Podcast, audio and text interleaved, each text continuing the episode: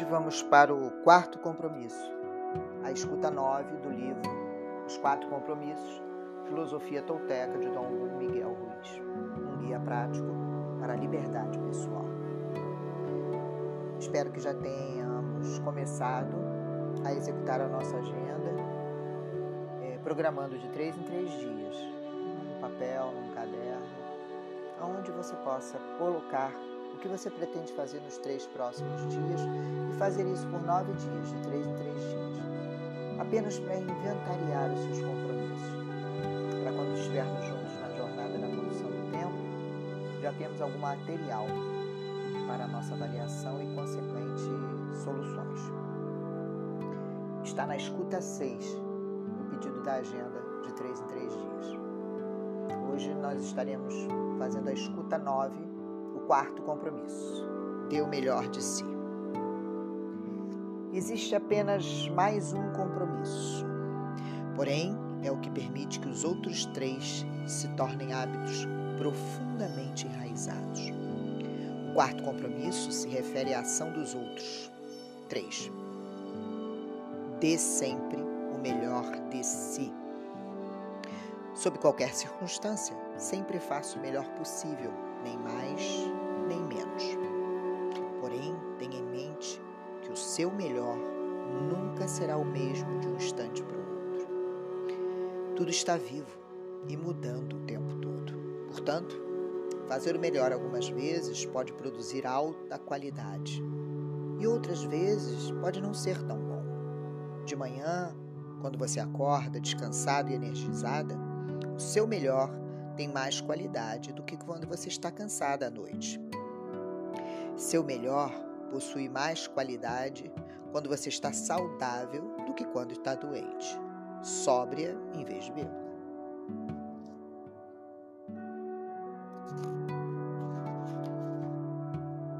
O melhor vai depender de você estar se sentindo maravilhosamente feliz ou aborrecida, zangada, com ciúmes, enfim. Independente da qualidade, continue dando o melhor de si nem mais nem menos. Quando você exagera, esgota o seu corpo e vai contra si mesmo. Leva mais tempo para alcançar seu objetivo. Se fizer menos do que o seu melhor, vai sujeitar-se a frustrações, auto-julgamento, culpas e arrependimentos. Fazendo sempre o melhor, você vai quebrar o encantamento sobre o qual sempre esteve. Acredite. Havia um homem desejando transcender seu sofrimento, foi a um templo budista para encontrar um mestre que o ajudasse.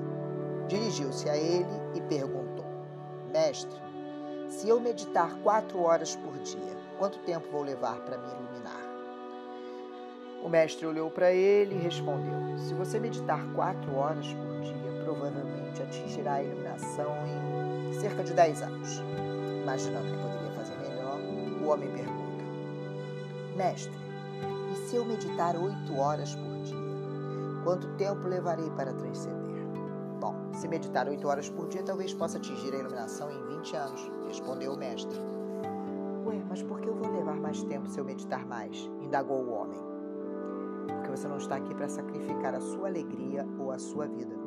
Você está aqui para viver, para ser feliz e para amar. Se puder dar o melhor de si em duas horas de meditação, mas se você gasta oito horas, só vai se cansar, perder o objetivo principal e não vai aproveitar nada da vida. Dê o melhor de si e talvez aprenda que não importa quanto tempo você medita. Pode viver, amar e ser feliz. Dando o melhor de si, você vai viver intensamente a sua vida.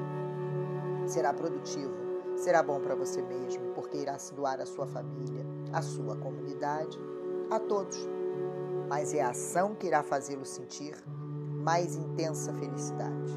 Quando você sempre faz o melhor, pode assumir, assumir a ação. Fazer o melhor é assumir a ação, porque você ama isso, não porque você espera uma recompensa. A maioria das pessoas faz exatamente o oposto. Só age quando espera uma recompensa e não aprecia a ação. E esse é o motivo porque não fazem melhor. Por exemplo, A maioria das pessoas trabalha todos os dias pensando apenas no pagamento no dinheiro que irão conseguir no trabalho feito. Existem muitas formas de nós magoarmos a nós mesmos quando não gostamos de quem somos. Se você agir apenas pelo prazer de agir, sem esperar recompensa, vai descobrir que gosta de todas as suas ações. As recompensas virão, mas você não está ligado a elas pode até mesmo ganhar mais do que imaginou sem esperar nada em troca. Se gostamos do que fazemos e sempre fazemos o nosso melhor, então estamos realmente apreciando a vida. Quando você dá o melhor de si, não dá ao juiz a oportunidade de descobrir sua culpa e muito menos de condená-lo. Se fez o seu melhor e o juiz tenta julgá-lo de acordo com seu livro da lei, você vai obter a resposta. Fiz o melhor possível. Não existem arrependimentos. Por isso, sempre fazemos o melhor.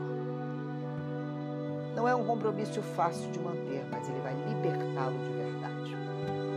Quando você faz o melhor que pode, aprende a aceitar a si mesmo.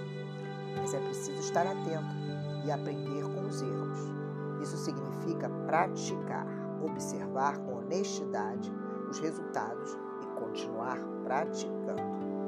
Isso vai aumentar a sua consciência sabe que está fazendo o melhor possível quando está apreciando a ação ou realizando-a de uma forma que não lhe provoque reações negativas. Você dá o melhor de si porque tem vontade, não porque precisa, nem porque está tentando agradar ao juiz ou a outras pessoas. Muita atenção. Quando está realizando o melhor de si apenas pelo prazer de fazer bem feito, você está agindo porque aprecia agir Agir é viver plenamente. Não agir é a forma de negar a vida. É sentar em frente a uma televisão todos os dias, por muitas horas, porque tem medo de estar vivo e assumir o risco de expressar quem você realmente é. Agir significa expressar quem você é. Pode ter muitas ideias na cabeça, mas o que faz toda a diferença é a ação. Sem a ação depois de uma ideia, não existe a manifestação, nem os resultados e muito menos as recompensas. Assumir a ação é estar vivo, é assumir o risco de sair e expressar seu sonho. É diferente de impor seus sonhos aos outros, porque todos têm o direito de expressar o seu próprio sonho. Fazer o melhor é um grande hábito para ser cultivado.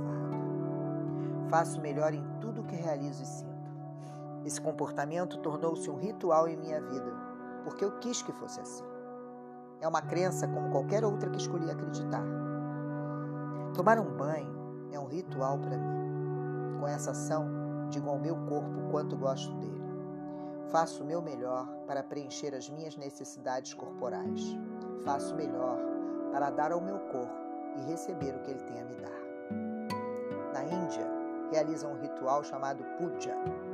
Nesse ritual, tomam ídolos que representam Deus de muitas formas diferentes e os banham, alimentando-os e dão amor a eles. O ídolo em si não é importante, mas sim a forma como realiza o ritual. A maneira como dizem: Amo você, Deus. Deus é vida, Deus é vida em ação. A melhor forma de, de dizer amo você, Deus, é deixar o passado de lado e viver o momento presente, aqui e agora. Qualquer coisa que a vida tome de você, deixe que vá. Quando você se rende e dá adeus ao passado, permite a si mesmo estar plenamente vivo no momento presente. Deixar o passado para trás significa que você pode aproveitar o sonho que está acontecendo agora. Se você vive num sonho passado, não pode aproveitar o que está acontecendo agora, porque sempre deseja que ele seja diferente do que é. Não existe tempo para ter saudade de algo ou de alguém porque você está vivo. Não aproveitar o que acontece no aqui e agora é viver no passado e estar vivo pela metade. Isso leva à autopiedade, ao sofrimento e às lágrimas. Você nasceu com o direito de ser feliz. Nasceu com o direito de amar, de aproveitar e compartilhar esse amor que está dentro de você. Você está vivo. Portanto, tome a sua vida e aproveite. Não resista à vida que está passando através de você, porque Deus está passando através de você. Apenas a sua existência prova a existência de Deus. Sua existência prova a existência da vida e da energia. Não precisamos saber ou provar coisa alguma. Simplesmente ser, assumir o risco e apreciar a vida é tudo que importa. Diga não quando tiver de dizer não, e sim quando tiver que dizer sim. Você tem todo o direito de ser você. E só pode ser você quando você dá o melhor de si. Quando não dá o melhor de si, está se negando ao direito de ser você. Essa é uma semente que deve alimentar em sua mente. Você não precisa de grandes sabedorias nem de grandes conceitos filosóficos. Não precisa de aceitação dos outros. Você expressa sua divindade estando viva e amando a si mesma e aos outros. É uma expressão divina dizer: Ei, eu amo você. E pegando um parêntese da última jornada que fizemos em relação ao decreto pessoal de ascensão, ao acordarmos, olhamos no espelho e perguntamos: O que posso fazer para te fazer feliz hoje?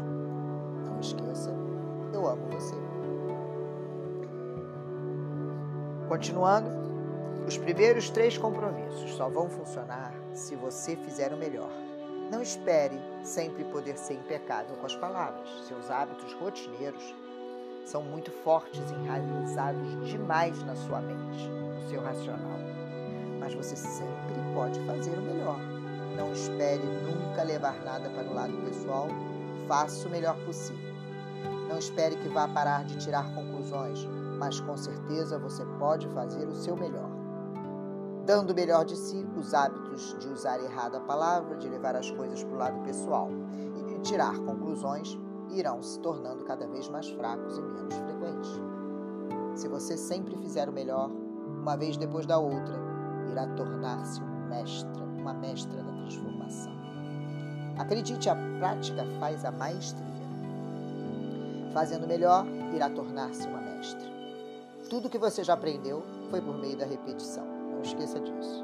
Aprendeu a escrever, a dirigir e até mesmo a andar por repetição.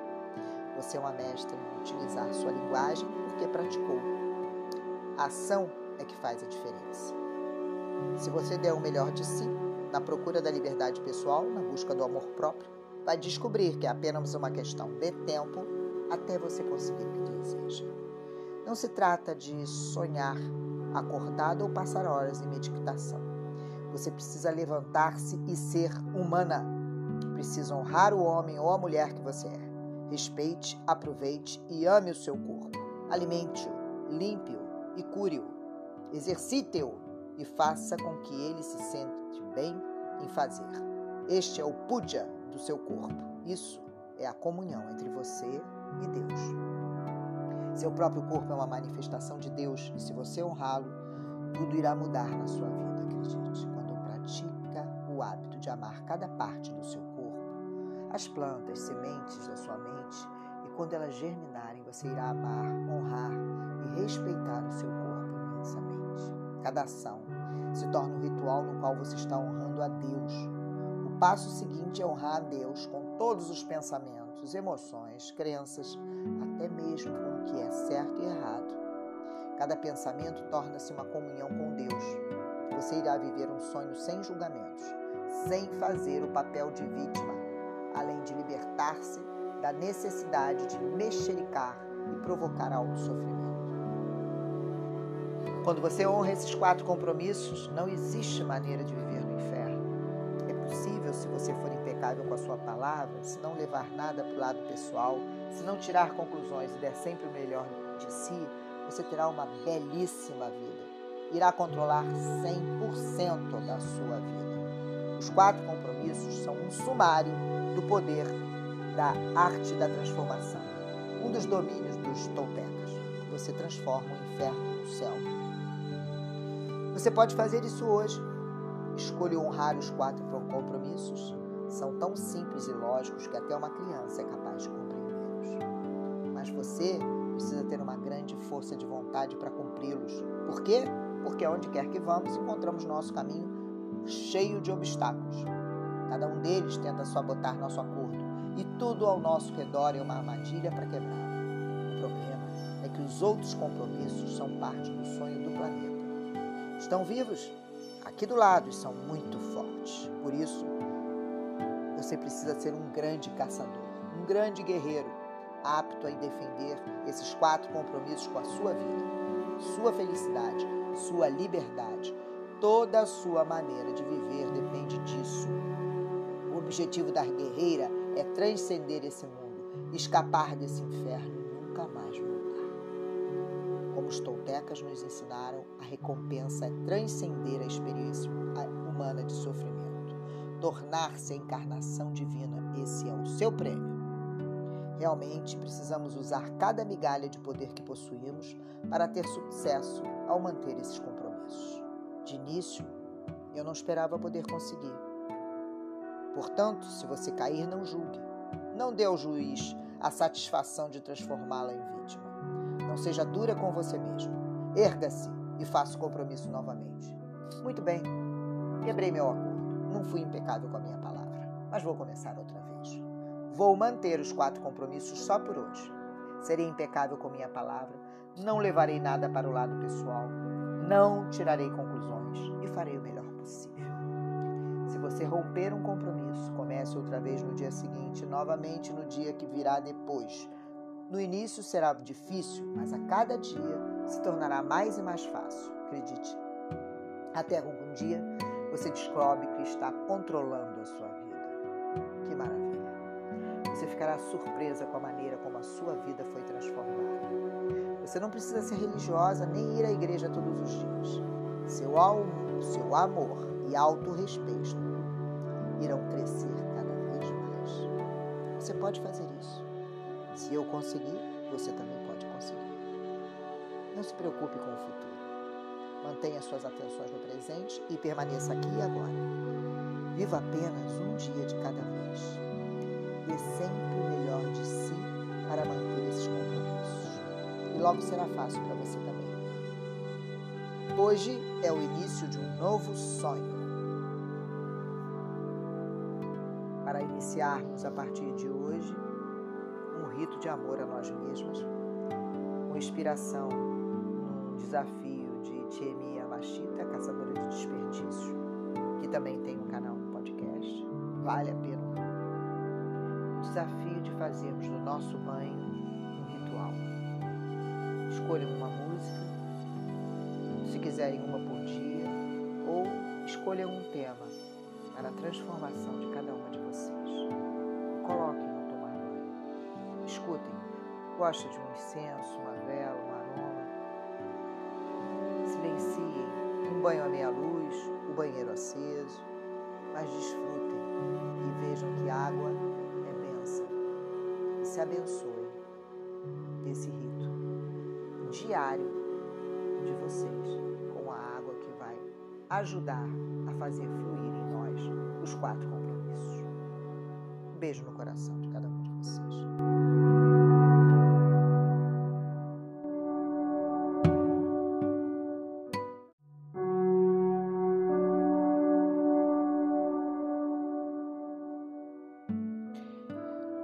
Estamos agora na escuta 10. Não esquecendo que você tem direito de ser você. Já passamos pelos quatro compromissos e ainda no caminho tolteca para a liberdade. Vamos quebrar velhos compromissos. Todos falam sobre liberdade. Ao redor do mundo, diferentes pessoas, raças e países estão lutando por ela. Mas o que é a liberdade? A liberdade está relacionada com o espírito humano. A liberdade de ser quem realmente somos. O que nos impede de ser livres? Culpamos o governo, o tempo, a religião, culpamos Deus. Mas quem nos impede de ser livres? Nós nos impedimos. O que realmente significa liberdade? Algumas vezes nos casamos e dizemos que perdemos a nossa liberdade. Depois nos divorciamos e ainda assim não nos libertamos. O que que nos impede? Porque não podemos ser nós mesmos. Temos lembranças de muito tempo atrás, quando costumávamos ser livres e amávamos ser livres. Mas esquecemos o que a liberdade realmente significa. Se olhamos para uma criança que tem dois ou três anos, talvez quatro, estamos em frente a um ser humano livre. Por que, que ele é livre? Porque ela sempre faz o que deseja. O ser humano é completamente selvagem, assim como uma flor, uma árvore ou um animal que não foi domesticado. Selvagem. E se observarmos os seres humanos que possuem dois anos de idade, descobrimos que na maior parte do tempo eles exibem um grande sorriso no rosto. Estão se divertindo. Estão explorando o mundo. Não tem medo de brincar. Tem medo quando se machucam, quando sentem fome quando algumas de suas necessidades não são satisfeitas. Contudo, não se preocupam com o passado, não se importam com o futuro e só podem viver o momento presente. Crianças muito pequenas não têm medo de expressar o que sente. São tão sensíveis ao amor que, se perceberem amor, derretem-se em amor. Não têm medo de amar essa é a descrição de um ser humano normal. Mas o que aconteceu com o ser humano adulto? Por que somos tão diferentes? Por que não somos selvagens? Do ponto de vista da vítima, podemos dizer que algo triste aconteceu conosco. E do ponto de vista da guerreira, podemos dizer que o que nos acontece é normal. Temos o livro da lei o grande juiz e a vítima governando nossas vidas. Não somos mais livres porque o juiz, a vítima e o sistema de crença não nos permitem ser quem realmente somos. Uma vez que nossas mentes foram programadas com tanto lixo, não somos mais felizes.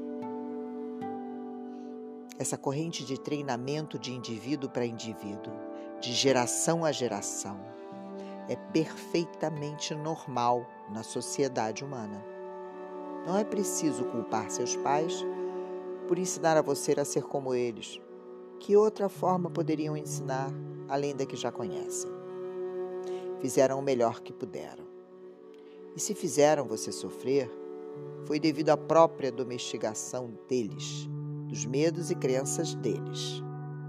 Eles não possuíam controle sobre a programação que recebiam, portanto, não poderiam ter se comportado de modo diferente.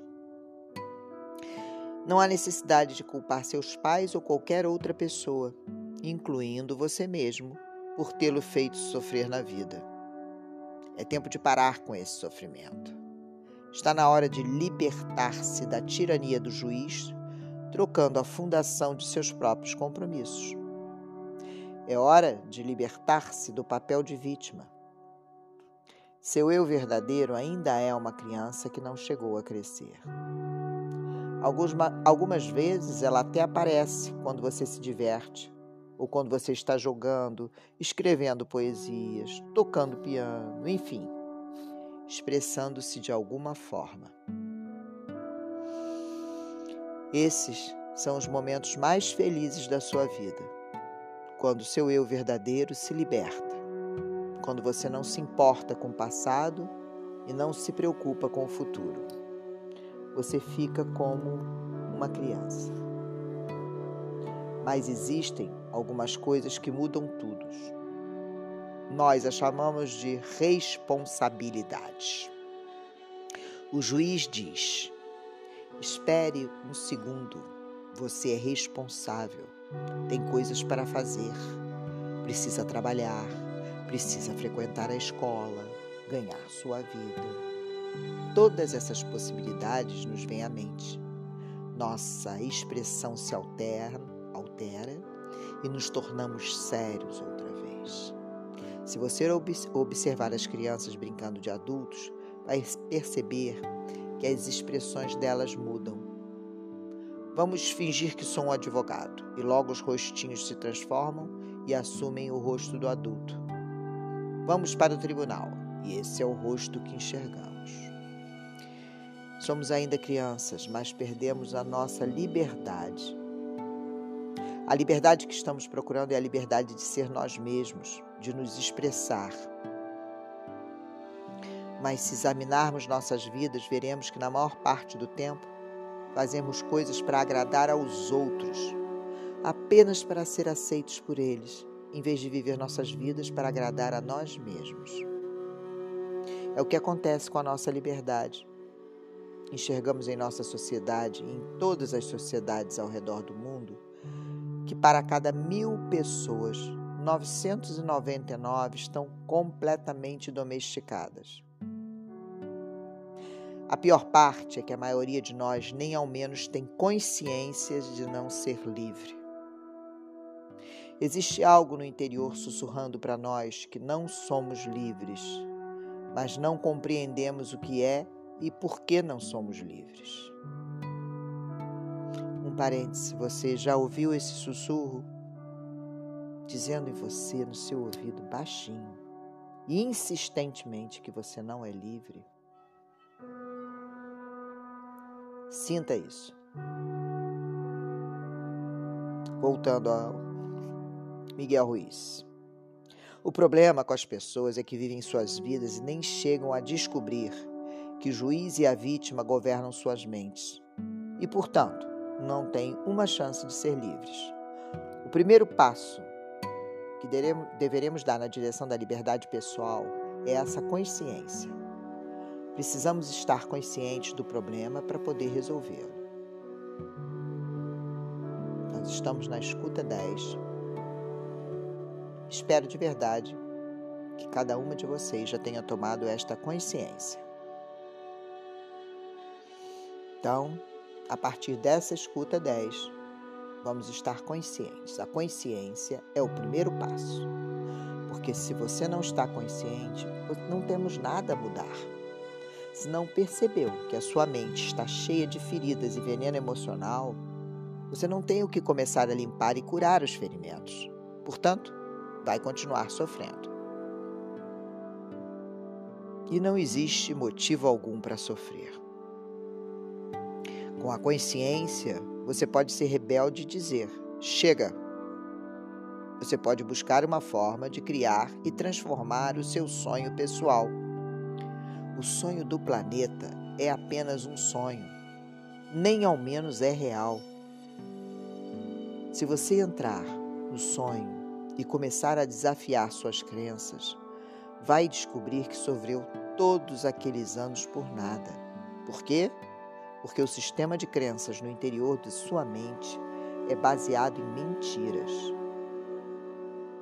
Por isso é tão importante que você domine o próprio sonho. Por isso, os toltecas se tornaram mestres do sonho. Sua vida é a manifestação do seu sonho, é uma arte. E você pode mudar sua vida a qualquer momento em que não estiver gostando.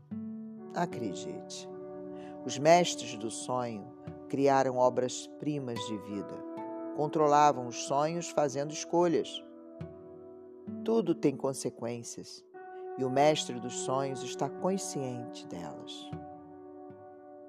Ser tolteca é uma forma de viver. Uma forma de viver em que não existem líderes nem seguidores, em que você possui sua própria verdade e vive de acordo com ela.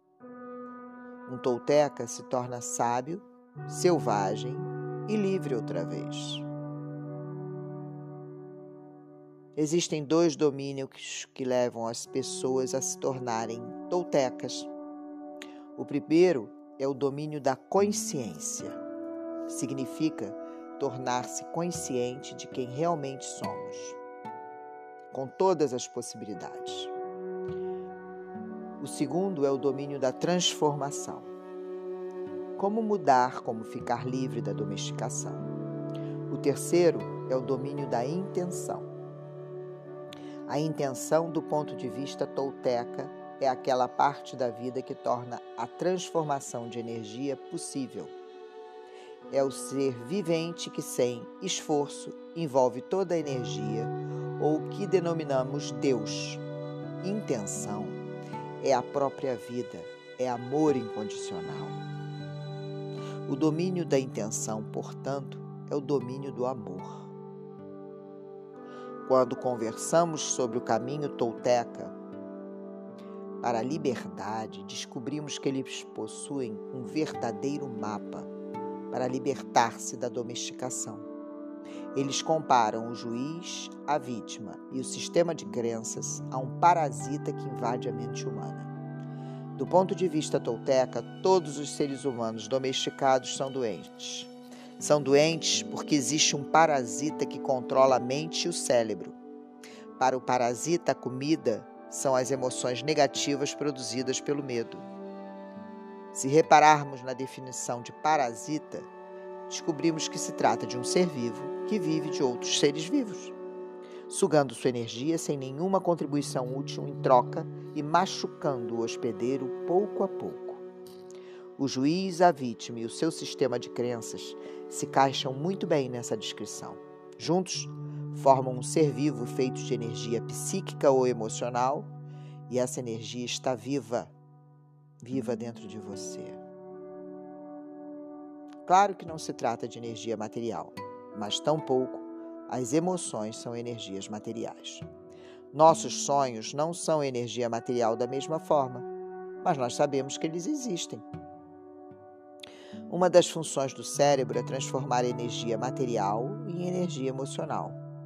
Nosso cérebro é uma fábrica de emoções e temos dito que a função principal da mente é sonhar. Os toltecas acreditam que os parasitas, o juiz, a vítima e o sistema de crenças controlam a sua mente, controlam o seu sonho pessoal. Os parasitas sonham pela sua mente e vivem sua vida por intermédio do seu corpo. Sobrevivem nas emoções que vêm do medo e se alegram com o drama e o sofrimento. A liberdade que procuramos é usar nossa mente e corpo para viver nossa própria vida em vez da vida do sistema de crenças. Quando descobrimos que a mente é controlada pelo juiz, pela vítima, enquanto nós, verdadeiro, fica num canto, temos apenas duas escolhas. Uma delas é continuar vivendo da forma que somos, render-se a esse juiz e a essa vítima e continuar vivendo o sonho do planeta. E a outra forma é fazer como quando éramos crianças e os pais tentavam nos domesticar. Podemos nos rebelar e dizer não. Podemos declarar uma guerra contra os parasitas, contra o juiz e a vítima. Uma guerra pela nossa independência. Uma guerra pelo direito de usar nossa própria mente e nosso cérebro. Por isso, nas tradições xamanistas em toda a América, desde o Canadá até a Argentina, as pessoas chamam a si mesmas de guerreiros, pois estão em guerra contra os parasitas em sua mente. Este é o real significado de um guerreiro, aquele que se rebela contra a invasão dos parasitas. O guerreiro se revolta e declara guerra. Sermos guerreiras, porém, não significa que sempre iremos ganhar a guerra. Podemos ganhar ou perder, mas sempre daremos o melhor de nós e temos sim uma chance de ser livres outra vez. E escolher esse caminho nos dá, no mínimo, a dignidade da rebelião e nos assegura que não seremos vítimas inocentes de nossas emoções frívolas ou do veneno emocional dos outros.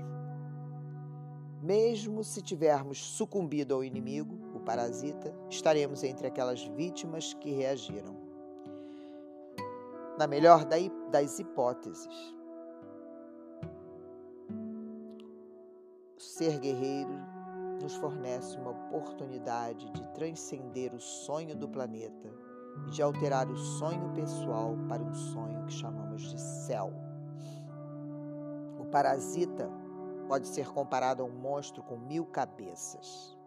Cada uma delas é um dos medos que temos. Se queremos ser livres, temos de destruir o parasita. Uma das soluções é atacá-lo de frente, o que significa enfrentarmos cada um dos nossos temores, um por um. Trata-se de um processo lento, mas que funciona. A cada vez que enfrentamos um dos nossos medos, ficamos um pouco mais livres. Uma segunda forma de solucionar o problema é parar de alimentar o parasita. Se não dermos comida a ele, podemos matá-lo de fome.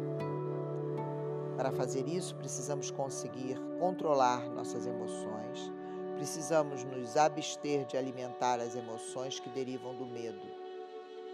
Isso pode ser muito fácil de falar, mas é difícil de realizar, porque o juiz e a vítima controlam a nossa mente. Uma terceira solução é chamada de iniciação dos mortos. A iniciação dos mortos é encontrada em muitas escolas esotéricas e tradições ao redor do mundo, como no Egito, na Índia, na Grécia e nas Américas. Trata-se de uma morte simbólica que mata o parasita sem magoar nosso corpo físico. Quando morremos simbolicamente, o parasita tem que morrer. É uma solução mais rápida do que as duas primeiras, porém muito mais difícil de executar. Precisamos de muita coragem para enfrentar o anjo da morte. Precisamos ser muito fortes. Por ora, vamos ter consciência de que existe em nós um parasita e vamos começar a enfrentá-lo. As mil cabeças, uma